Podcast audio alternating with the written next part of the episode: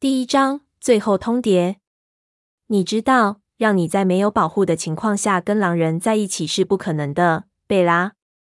而我们家人中，若有任何一人越界进入他们的土地，都算是破坏协定。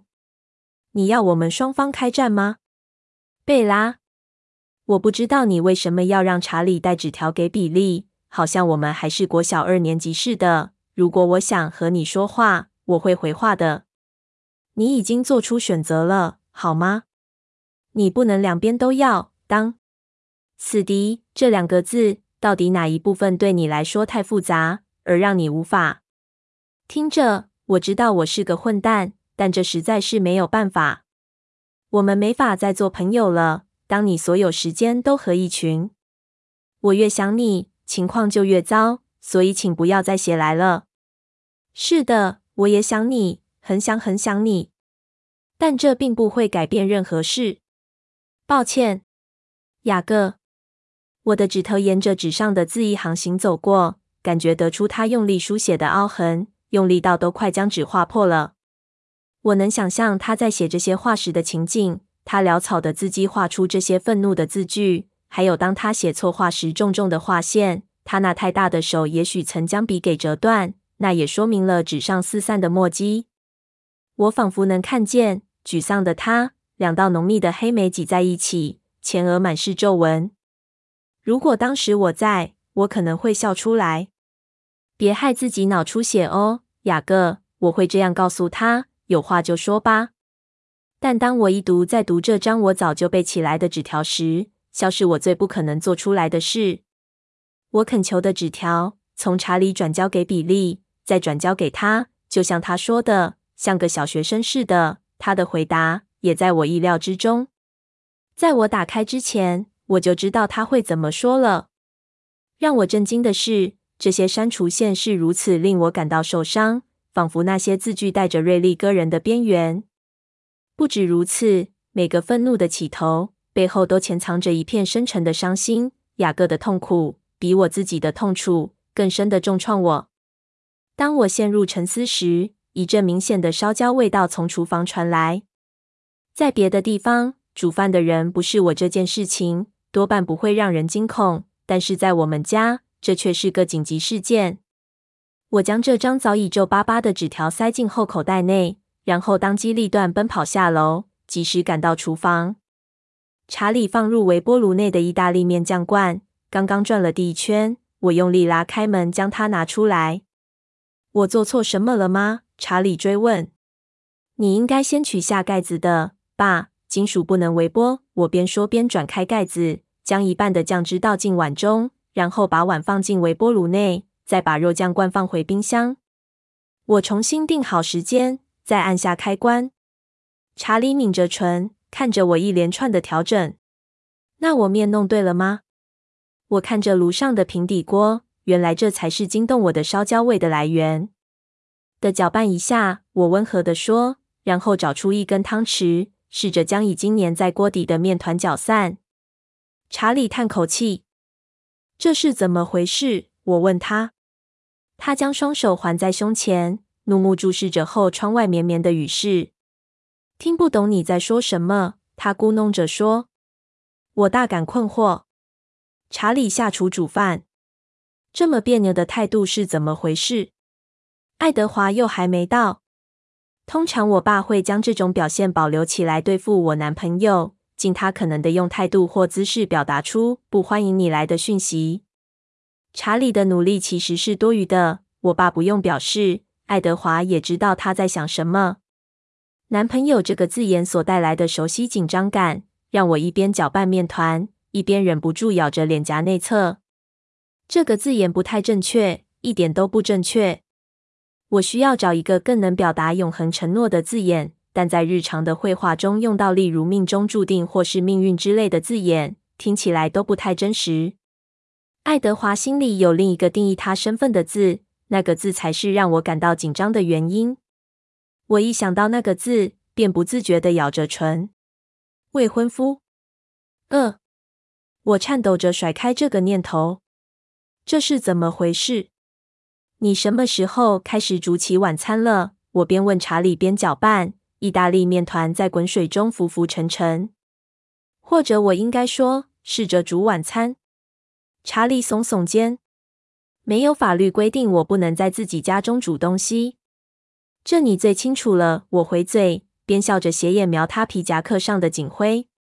哈，说得好。他脱下夹克，好像我这一眼正好提醒了他，然后将夹克挂在专挂他配备的钩架上。他的枪套已经挂好。这几周来，他不认为自己需要带枪上班。在华盛顿州福克斯这样的小镇，这一阵子没有什么惊扰镇民的失踪事件。阴雨绵绵的森林中，已经不再有巨大神秘的狼群踪迹。我静默地戳着面团。我想过一会，查理自然会主动开口告诉我让他心烦的原因。我爸不是多话的男人，他如此费心想为我烹煮一顿晚餐，让我非得坐下来。无意识告诉我，他心中有些特别的话想告诉我。我习惯性的瞄一眼钟，那是我在这个时间每隔几分钟就会做的事。只要再熬不到半小时，他就会出现了。下午是我每天最难熬的时候。自从我前任的挚友，也是狼人雅各布雷克泄露出我偷偷骑机车这件事后，他之所以想出这个出卖我的主意，完全是为了让我被禁足。这样我就无法和我的男朋友，同时也是吸血鬼爱德华·库伦在一起。现在，爱德华只能在每天七点到九点半之间来探访我，也只能待在我家屋内，在我爸始终不会累的怒目监视之下。和之前因为我不告而别失踪三天，外加一次悬崖跳水的轻微禁足相比，这次的惩罚严重多了。当然，我还是会在学校见到爱德华。因为学校是查理完全无能为力的地方。还有，爱德华几乎每夜都在我房内，只不过查理并不知情。爱德华能不出一声，轻易地攀爬进入我二楼窗户的本事，几乎跟他能得知查理心思的本事一样好用。虽然午后是我唯一没和爱德华在一起的时光，但这样已足够让我焦躁不安，觉得时间总是过得太缓慢。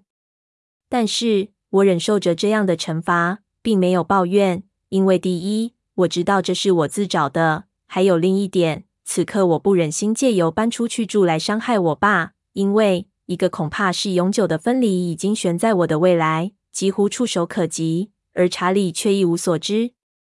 爸咕哝着哼了一声，在餐桌前坐下，随手打开潮湿的报纸，随即啧啧有声地批评了起来：“我不知道你干么要看报纸。”爸，那只会让你发火。他不理我，只是对着手中的报纸发出怨言。这就是为什么人们会想住在小镇里，真是疯狂。大城市又有什么错？西雅图现在成了全国性的谋杀之都。过去两周内有武装未破的凶杀案，你能想象住在那边的生活吗？我想凤凰城在凶杀案排行榜上应该排名更高，爸。我曾经住过那种大城市，一直到我搬到他这个安全的小镇之前，我都不曾，连稍微接近都没有，成为谋杀案中的受害者。然而目前我却列名在几个追杀排行榜上。我颤抖的手使得汤匙在我手中抖动，水都颤动起来了。嗯，给我再多钱，我也不要住在那种地方。查理说。我放弃拯救晚餐的行动，开始盛盘。我得用牛排刀才能将一部分的面团切下来给查理和自己。他用羞愧的神情看着我动作。查理将他那一盘面撒满酱料，然后张口大嚼。我也尽可能把面团淋满酱料，想学他那样，然而却提不起半点兴致。我们沉默的吃了好一会，查理还是读着新闻，所以我拿起早就看得滚瓜烂熟的《咆哮山庄》，那是今早吃早餐时留在厨房的。试着让自己神游在世纪初的英格兰，等他主动开口。我看到希斯克利夫回来那一段时，查理清清喉咙，将报纸丢在地上。你说的没错，我煮晚餐是有原因的。他边说边挥舞着叉子对付粘稠的面。我想跟你谈谈。我把书放在一旁，已经翻烂到没有支撑力的书籍啪的平摊在桌上。你只要开口就行了。他点点头，两道眉毛全挤在一起。是呀，下次我会记得的。我想接手你煮晚餐的工作会让你比较软化。我笑了，有效。你的煮饭技巧让我软得像棉花糖一样。你需要什么呢，爸？嗯，是跟雅各有关。我觉得自己的脸变得冷酷。他怎么了？我从僵硬的唇印挤出话来。放轻松，贝拉。我知道你还在为他告密这件事生他的气，但雅各这么做是对的。他很负责任。负责任？我翻了翻白眼，讥讽的重复：“是哦。”好吧，他怎么了？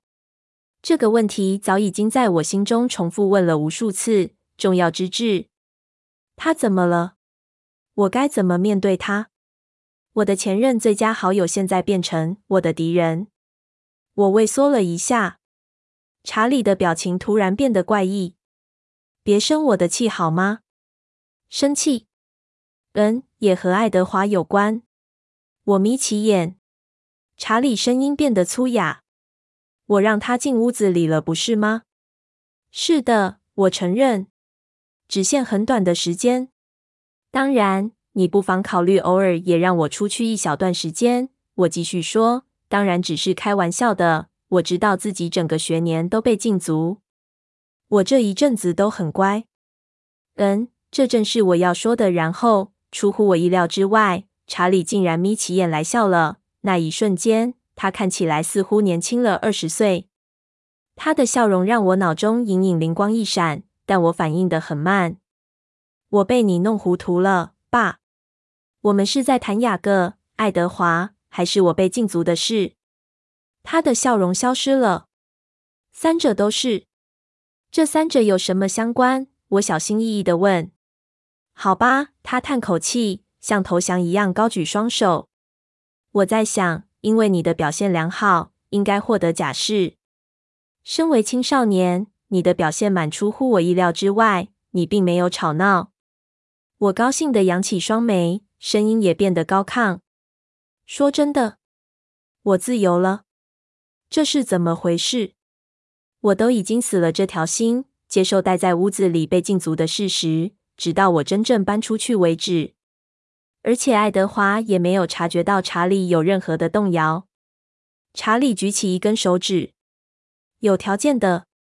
我的热切消退了，咕哝道：“真是吸引人啊，贝拉。应该说这是请求而不是命令，好吗？你自由了，但我希望你在运用这自由时能公平一些。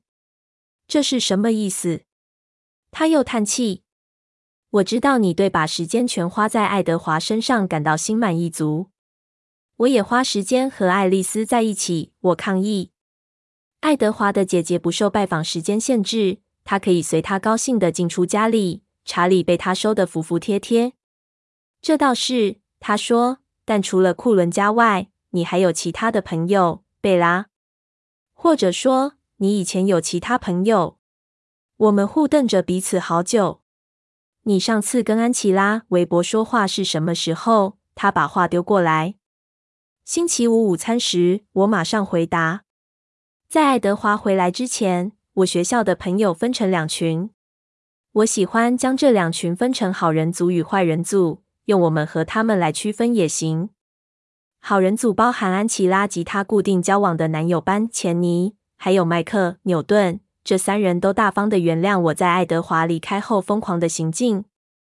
罗伦·马洛里是那一群坏人组的核心，还有其他人也都几乎在那一组，包含我在福克斯交的第一个朋友杰西卡·史丹利，似乎都持续的进行反贝拉行动。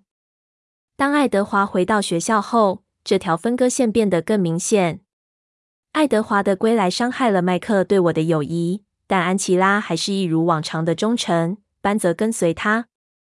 尽管多数人天生就对库伦家感到恐惧，但安琪拉每天午餐时都忠贞地坐在爱丽丝旁边。经过几周后，安琪拉看起来甚至很自在。只要有机会让他们发挥魅力，一般人很难不被库伦家的人迷到。在学校之外呢？查理问，将我的注意力拉回来。我在学校之外不会见到任何人，爸。我被禁足了，记得吗？安琪拉有男朋友，他总是和班在一起。如果我真的自由了，我补了句，加重怀疑的语气，可能我们能来个双组约会，好吧？但他有点犹豫。你和小哥以前常在一起，现在……我打断他，你能不能说重点，爸？你的条件究竟是什么？我不认为你该为了男朋友抛弃你所有的朋友，贝拉。他以坚定的语气说：“这样并不好。如果你让其他人加入，我认为你的生活会有更加的平衡。”去年九月发生的事，我忍不住颤抖，畏缩了一下。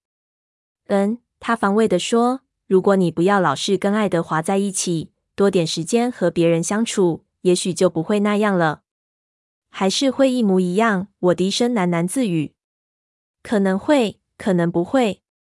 重点是，我提醒他，用你的新自由去见见你其他的朋友，维持平衡。”我缓缓点点头。平衡是好的。我有多少明确的自由时间？他做个鬼脸，摇摇头。我不想让事情太复杂，只要别忘了你朋友。这原本就是我挣扎的两难问题。我的朋友，为了他们的安全，我打算毕业后就消失在他们眼前。那最佳的行动方案是什么？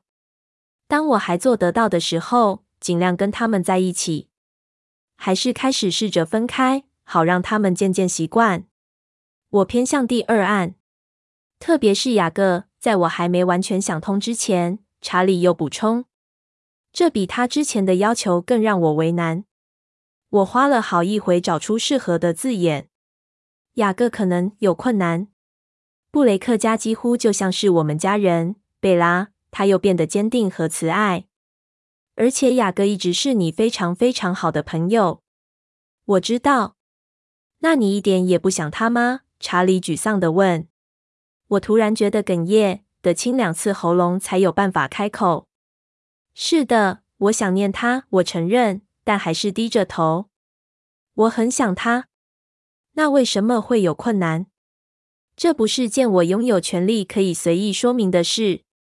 这与一般人的认知抵触。像我及查理这样的人类，是不该知道充满着神话人物和怪兽的秘密世界真的存在我们身边。我知道这个世界，也因为这样惹上不少麻烦。但我不想让查理也惹上同样的麻烦。和雅各有点冲突，我缓缓地说：“我是说和友谊有关的冲突。对小个来说，只有友谊似乎不够。我可以避开虽然是事实却无关紧要的细节。跟雅各那群狼人发自内心痛恨爱德华的吸血鬼家庭，连带对我也有意见，因为我全心全意想加入吸血鬼家族的行列。比起来，那些细节太不重要了。”这不是那种我写张条子给他就能解决的事，但是他又拒绝回我电话，再加上那几个吸血鬼对于我想亲自去找狼人的计划，偏偏又很有意见。让爱德华有个良性的竞争不是很好吗？查理的声调带着讽刺。我不爽地看着他，没有竞争，你这样躲着他会伤害小个的感情，他会宁愿当你的朋友，而非谁都不是。哦。现在变成是我躲着他，是吧？我很确定小哥一点都不想做朋友。这个字眼灼伤我的口。你怎么会有这样的想法？这下子查理有点糗。可能是因为今天和比利，你和比利像三姑六婆一样八卦。我抱怨，不爽的用叉子猛戳盘中的面团。比利担心雅各。查理说：“小哥现在不好受，他很沮丧。”我不由自主的瑟缩，但双眼还是盯着面团。而且以前你和小哥在一起时总是很快乐。查理叹气道：“我现在很快乐。”我咬牙切齿的怒声说：“我说的话和我的语气完全相反。”这点的确打破了此时的紧张僵局。查理噗一声笑了出来，我也跟着笑了。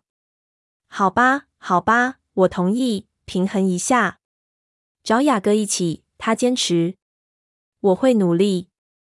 好，找出平衡，贝拉。哦，对了，你有一些信。查理相当精明的结束了这个话题。我放在炉子旁，我没动，所有的思绪全绕着雅各的名字纠结成一团。我猜多半是些垃圾邮件。我昨天才收到妈寄的一个包裹，不可能有其他东西。查理推开椅子，伸伸懒腰站起来，将餐盘放进水槽内，还没打开水龙头将盘子浸湿前，就先将一封厚厚的信丢给我。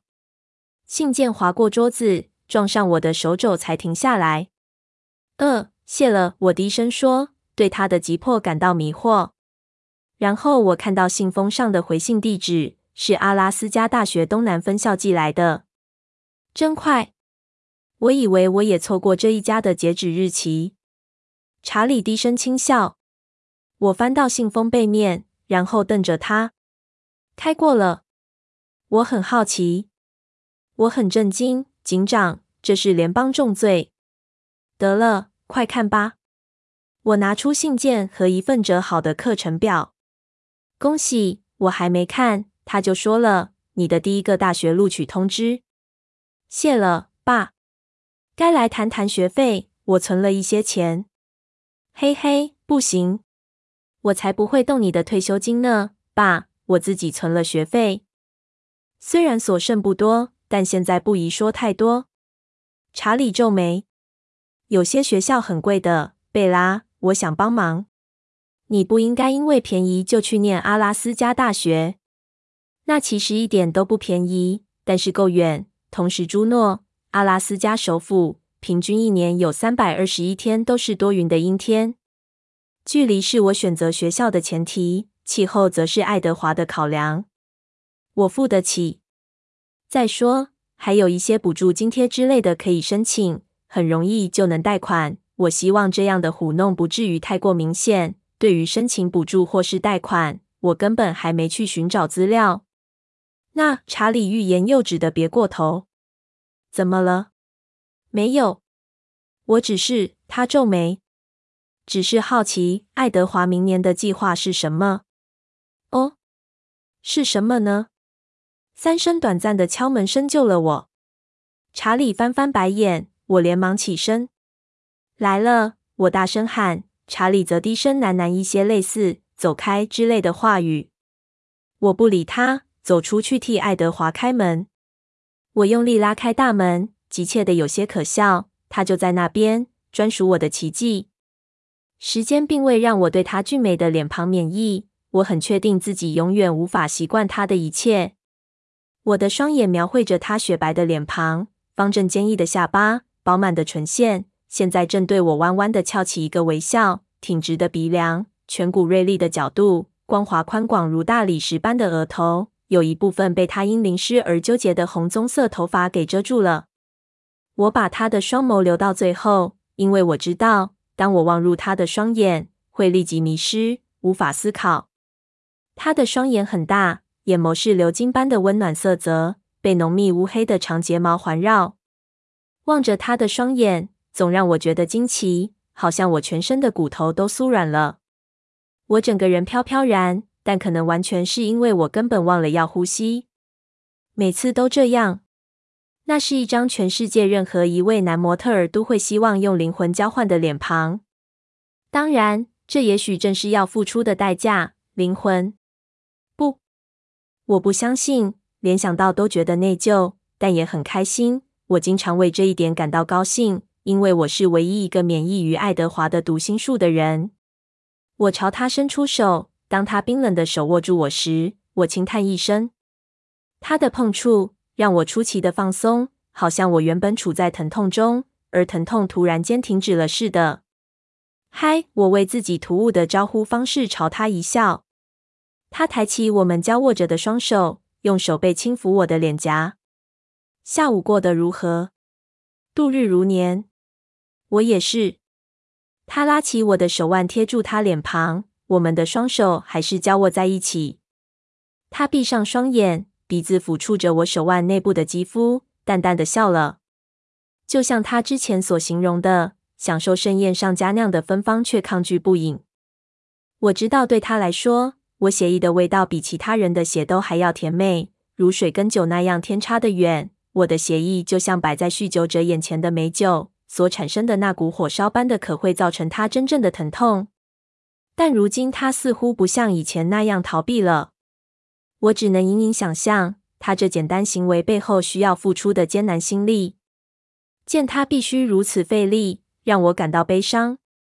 我只能安慰自己，再过不久就不需要让他如此痛苦了。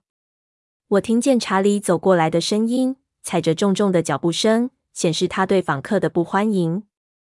爱德华双眼马上睁开，垂下我们的手。但我们还是双手互握。晚安，查理。爱德华的举止总是无可挑剔，虽然查理对他的态度不配受到这样的礼貌对待。查理哼的回应，然后双手环抱胸前站在那里。他近来把身为人父的监督责任表现到了极致。我带来另一些申请表。爱德华拿出另一个鼓鼓的牛皮信封，小纸上勾了一卷邮票，看起来像戴着戒指。我呻吟了一声。还有哪家大学他还没强迫我填写申请表？他是从哪找到这些漏洞，让学校还肯接受我的申请？一般申请期限早都过了。他笑得好像他能听见我脑中所想的念头，一定是我的表情泄露的。还有一些没过期的，也有少数地方愿意破例。我能想象得到这些例外背后的动机。还有其中牵涉到的庞大金钱，我的表情引得爱德华笑了。来吧，他拖着我走向厨房。查理气恼地跟在我们身后，虽然他对今晚这样的事情没什么好抱怨的。他每天都烦着我，要我决定念大学的事。我很快清理桌面，爱德华则将这些数量惊人的表格井然有序地理好。当我将咆哮山庄拿到琉璃台上时，爱德华挑了挑眉。我知道他在想什么，但他还来不及说出来，查理就开口了。说到大学申请表，爱德华，查理的语气更不高兴了。他避免直呼爱德华的名字，当他必须说时，只会使他的坏心情变得更糟。贝拉和我刚谈到明年的计划，你已经决定好去念哪一所学校了吗？爱德华朝查理笑笑，他的声音很友善。还没，我已经收到几所大学的录取通知，但我还在考虑。哪几所大学接受了你的申请？查理追问。希拉丘兹大学、注一、哈佛、达特茅斯，还有我今天刚收到阿拉斯加大学东南分校的入学通知。爱德华微微转过脸，这样刚好能对我眨一下眼。我努力忍住偷笑。哈佛、达特茅斯，查理喃喃自语，语调中掩饰不住他的敬畏。这真是很真不得了。不过，阿拉斯加大学，当你能念常春藤联盟时，你不会真的考虑去那边吧？我是说，你父亲会希望你，无论我念哪一所大学，卡莱尔都能接受。爱德华沉着地告诉他：“嗯哼，爱德华，你猜怎么着？”我用轻快的声调配合他说：“什么事，贝拉？”我指指琉璃台上的厚信封。我也收到阿拉斯加大学给我的录取通知。恭喜！他露出大大的笑容。真巧。查理眯起眼，他的眼神游移在我俩之间。好吧。一会后，他喃喃地说：“我要去看球赛了，贝拉。九点半。”这是他惯常的退场台词。呃，爸，你还记得刚才我们讨论过的关于我的自由？他叹口气。好吧，十点半。要上学的日子里，你还是有门禁。贝拉不用禁足了，爱德华问。虽然我知道他并不是真的惊讶，但他声调中那种突然听见的惊喜，连我都找不出破绽。有条件的。查理咬牙切齿的说明：“你有什么意见？”我皱眉看着我爸，但他没看我。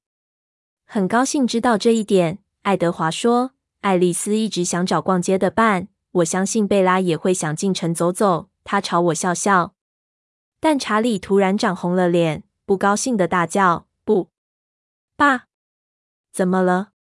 他费力地开口：“我不准你去西雅图。”嗯。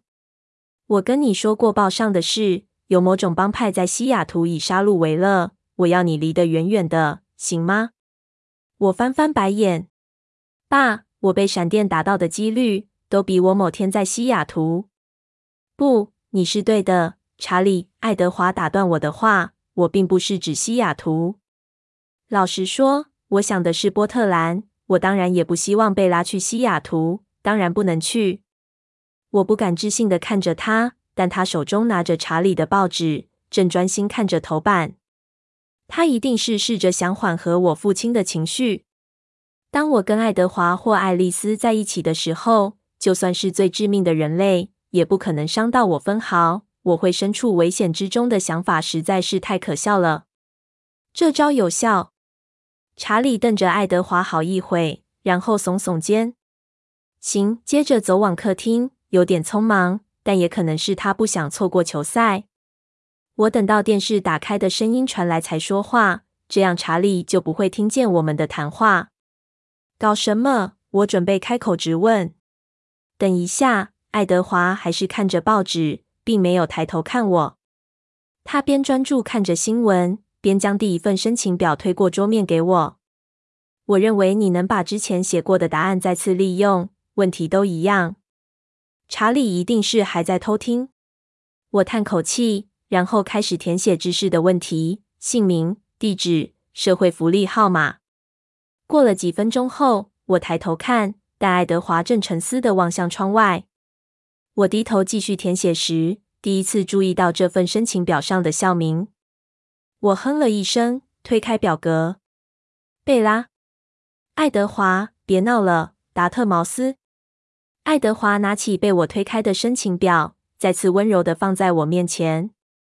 我想你会喜欢心寒不下的，他说，有全套适合我的夜间课程。对热爱健行的人来说，森林的位置也很方便，有很多的野生动物。他又露出那明知我无法抵抗的迷人笑容。我深呼吸。我会要你还我钱的，如果这样能让你高兴的话，他承诺。如果你坚持，我还可以收你利息。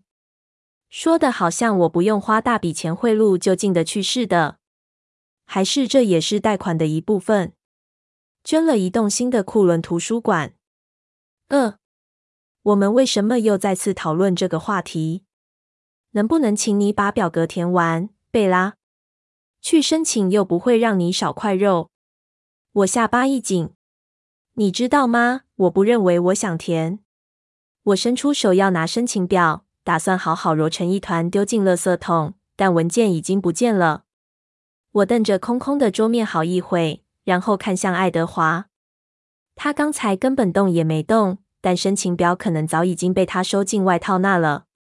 你在干么？我追问。我替你签名会比你自己签来的好，反正你已经写好自传与读书计划了。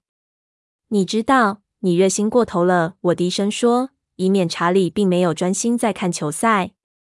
我真的不希望再填任何申请表了。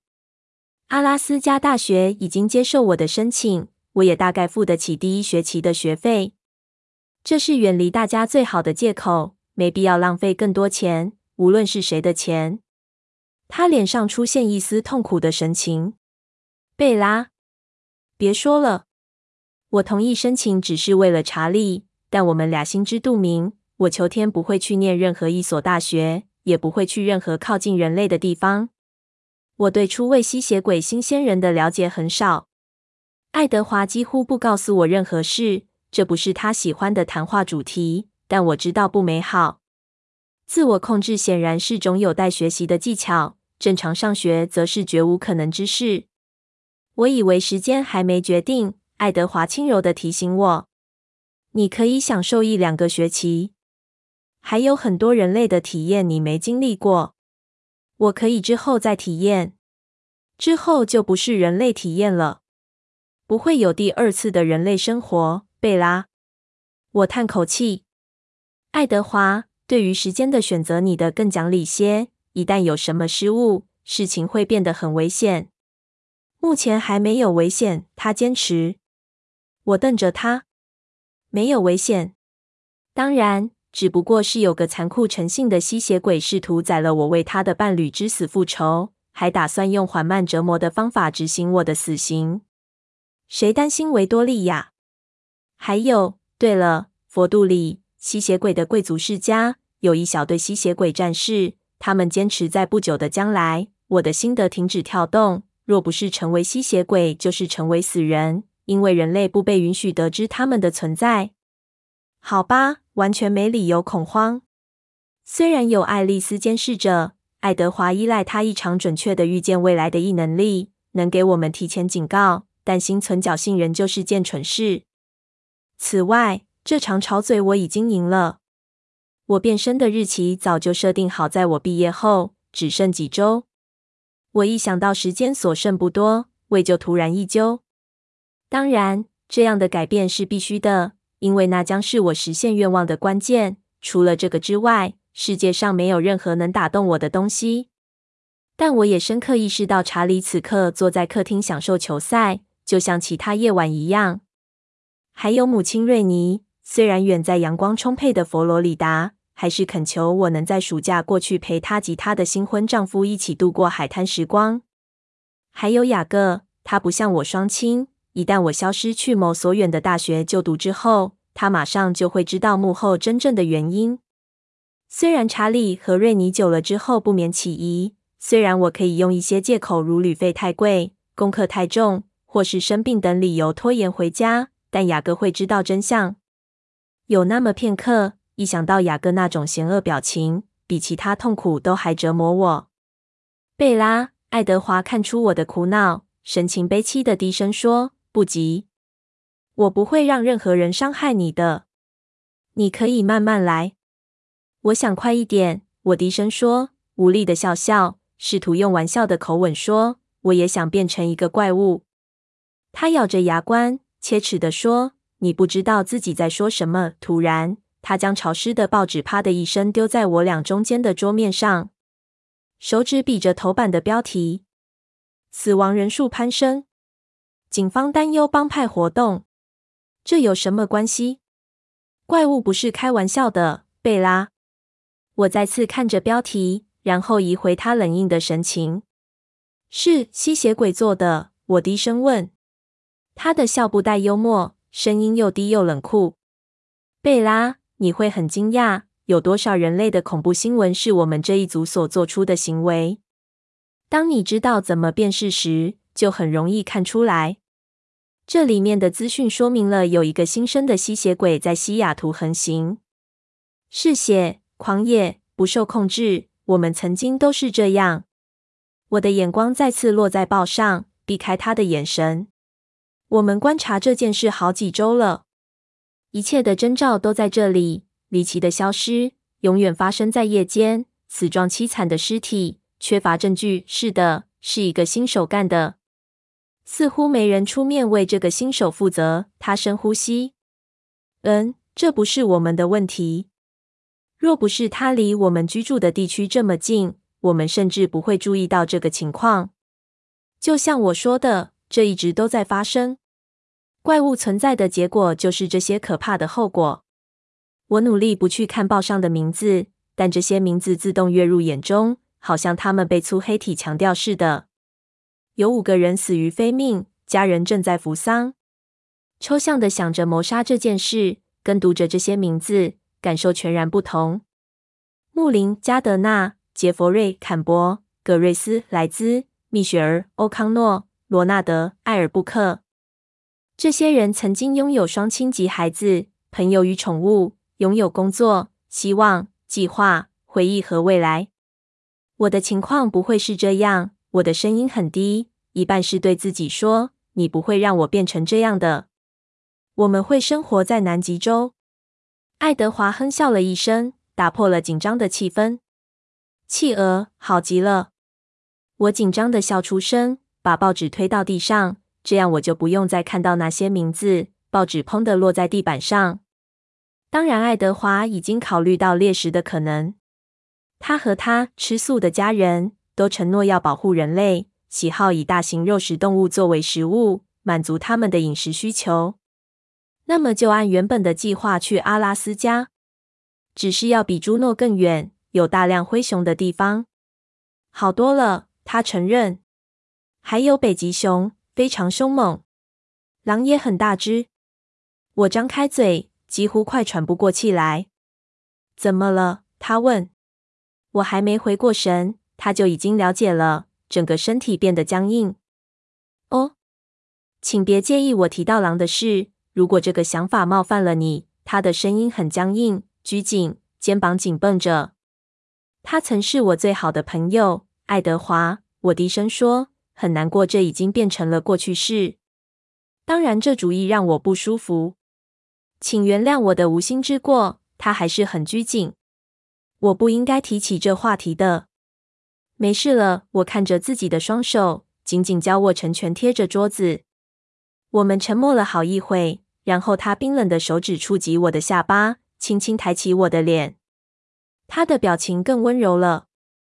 抱歉，真心的。我知道，我知道这是不一样的事情。我不应该有这样的反应。只是。在你来之前，我已经想起雅各了。我犹豫了一下。当我说出雅各的名字时，他金黄色的双眸似乎变暗了。我的声音转成辩解，作为对他的神情的回应。查理说：“小哥不太好过，他正在伤痛中，都是我的错。你没做错任何事，贝拉。”我深吸一口气。我得让情况变好一点，爱德华。我欠他的。这也是查理的条件。总之，我边说，他的神情也跟着改变，又变得冷硬，像雕像一样。你知道，让你在没有保护的情况下跟狼人在一起是不可能的，贝拉。而我们家人中，若有任何一人越界进入他们的土地，都算是破坏协定。你要我们双方开战吗？当然不要。那就没必要继续讨论了。他放下手。转开视线，脑中搜寻着可改变的话题。他的双眼凝视着我身后，脸上露出微笑，虽然眼神依旧审慎。我很高兴查理决定让你出门。你真的需要去逛逛书店。我不敢相信你又在看《咆哮山庄》，你应该都会背了吧？不是每个人都有过目不忘的记忆力。我简单的回答。无论有没有过目不忘的记忆力。我不知道你为什么这么喜欢这本书。主角都是一堆可怕的家伙，彼此互相毁灭对方的生活。我真不懂为什么希斯克利夫和凯西竟然能像《罗密欧与朱丽叶》或《傲慢与偏见》里的伊丽莎白·贝纳和达西先生同样被列为绝配。那不是爱情故事，是恨的故事。你对经典小说有偏见，我嗤之以鼻。可能是因为我对古人不感到稀奇。他笑笑，对于成功让我分心感到满意。老实说，你干嘛一再重复看？他的双眼现在充满了真正的兴趣，再一次试图想解开我大脑那令人费解的运作模式。他将手伸过桌子，捧起我的脸。到底是哪里吸引你？他真挚的好奇打动了我。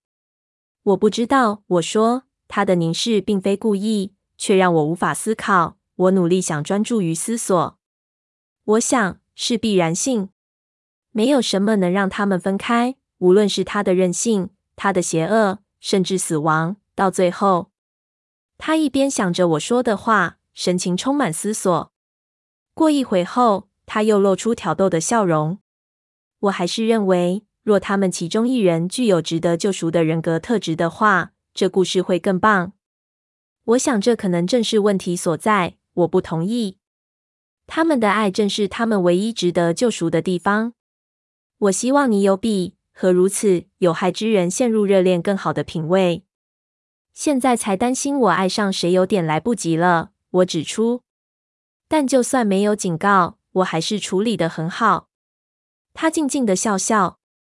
我很高兴你这样想。好吧，我希望你够聪明。知道该怎么避开自私的人。凯撒琳才是一切麻烦的核心，不是希斯克利夫。我会更警戒的，他承诺。我叹口气。他真是让我分心的高手。我将双手叠在他手上，拉起他双手贴住我的脸。我得去见雅各。他闭起眼。不，这真的一点都不危险。我再次恳求他。我以前常整天都在拉布席和他们那一群在一起，什么事都没发生。但我隐藏了一点没说。我的声音在说到最后一句时支吾起来，因为我知道自己在说谎，并不是什么都没发生。我脑中闪过一头巨大的灰狼对我露出利牙，低伏下身准备跃起的记忆。我的掌心冒汗，呼应着回忆所带来的恐慌。爱德华听见我急促的心跳声，点点头，好像我的谎言已经大声说出来似的。狼人很不稳定，有时候周遭的人会因此受伤，有时候会因此而死。我想否认，但另一个影像阻止我辩驳。我脑中浮现艾蜜莉·杨曾经美丽的脸庞，如今被三条从右眼角直划下来的深色疤痕给毁了。使他的唇永远扭曲成一副苦着脸的样子。他等着我找回声音开口，冷酷得知自己的胜利。你不了解他们，我低声说。我比你更了解他们，贝拉。上次事件发生时，我在场。上一次，大约七十年前，我们曾经和狼人们起了冲突。当时我们才刚在和奎安安顿下来，而爱丽丝和贾斯伯还没加入我们。我们人数比他们多，但若不是卡莱尔，我们无法避免双方开战。卡莱尔说服埃夫莱姆·布雷克，我们两族共存是可能的。最后，我们订定了休战协定。雅各曾祖父的名字令我大吃一惊。我们以为狼人的血统已经随着埃夫莱姆的去世而断绝。爱德华低喃着说，听来似乎在自言自语。以为能让他们变身的突变基因已经失落了。他没将话说完，责难的看着我：“你的坏运气似乎变得越来越有影响力了，你知道吗？你对所有致命事物的吸引力，竟然强到足以让已经灭绝的犬科突变怪物卷土重生，变成一大群。如果我们可以把你的运气装在瓶子里的话，我们手中就等于有一个大规模的毁灭性武器。”我不理会他的嘲笑，注意力被他的假设吸引。他是认真的吗？但是诱发他们重新出现的人并不是我，你不知道吗？知道什么？我的坏运跟这一点都没有关系。狼人会再度出现，是因为吸血鬼回来了。爱德华瞪着我，因为惊讶而全身僵住。雅各告诉我，你家人的出现引发了这一切。我以为你已经知道。他眯起眼。他们这样认为吗？爱德华，看看事实。七十年前，你们来到这里，狼人出现。现在你们回来了，狼人又再度出现。你真的认为这是巧合吗？他眨眨眼，怒视的眼神放松了。卡莱尔会对这个理论感兴趣的。理论，我嗤之以鼻。他无言了好一会，看着窗外的雨。我想象着他正在仔细思量事实，他家人的存在唤醒这些当地人变成巨犬。有趣，但不一定相关。过了一会后，他低声说：“情况还是没变。”我知道他的意思，不得有狼人朋友。我知道我对爱德华的有耐心。他不是个不讲理的人，只是他不了解。他不知道我欠雅各·布雷克有多少。要不是他。我不知道已经死了几次了，而且很可能也早就疯了。我不想和任何人讨论过去那段空白的时光，特别不想和爱德华谈。他之所以离开，完全是为了我好。他想要拯救我的灵魂。我不认为他应该为他不再使我做出的这一切愚蠢的事，或是我忍受的痛苦，负上全责。但他认为他该负责。所以我的用字遣词必须非常小心。我起身，绕过桌子。他张开双臂迎接我，抱我坐到他膝上，握进他冰冷如石的怀抱里。我边说话边看着他的手。请好好听我说，这不是偶尔一时兴起突然去拜访一位老朋友而已。雅各深陷在痛苦中，这个字眼让我几乎说不下去。我不能不帮助他。当他需要我的时候，我不能在此时放弃他，不能因为他已经不全然是人类，好吧？当我的行为举止也不大像个正常人类时，是他陪着我。你不知道那是种什么样的生活。我犹豫了一下。爱德华环着我的双臂僵住了，双手握成拳头，青筋毕露。要不是雅各伸出援手帮助我，我不确定你回来时看到的我会是什么样子。我欠他太多，爱德华。我小心地抬起头望着他，他闭着眼，下巴紧绷。我永远无法原谅自己离开你，他低声说。就算我再活十万年。我举起手贴着他冰冷的脸，等着，直到他叹口气，张开双眼。你只是想做对的事。我很确定，这样的想法对任何人来说都有效，除了我之外。此外，你现在在这里，这才是最重要的。如果我从未离开过，就不需要让你冒生命危险去安慰一只狗。我畏缩了一下。我已经习惯雅各用那些贬义的字眼形容它：吸血虫、水蛭、寄生虫之类。但贬义的字眼由爱德华迷人的声音说出来，不知怎么的，听起来更伤人。我不知道该如何解释清楚。爱德华的声音很凄凉。我想这听起来很残酷，但我之前差一点失去你。想到有可能失去你，我知道那种感觉。我不允许任何危险的事发生。你的信任我，我不会有事的。他的神情又满是痛苦。拜托，贝拉，他低语。我凝望着他突然间燃烧起来的金色双眸。拜托什么？为了我，拜托，请尽一切努力让你自己平安。我也会尽我所能，但我会感谢你的配合。我会的，我低声说。你知道你对我有多重要吗？知道我有多爱你吗？他将我抱得更紧，紧紧贴着他坚硬的胸口，将我的头抵在他下巴下。我将唇贴上他雪般冰冷的梗子。我知道自己有多爱你，我回答。你是用一棵小树来比拟一片森林。我翻翻白眼，但他不会看见。不可能。他亲吻我头顶，叹口气。不准去见狼人，这点我无法让步。我得去见雅各，那我一定会阻止你。他的语气听来完全充满自信，似乎这对他不是个问题。我确定他是对的。我们走着瞧吧。我虚张声势。他还是我的朋友。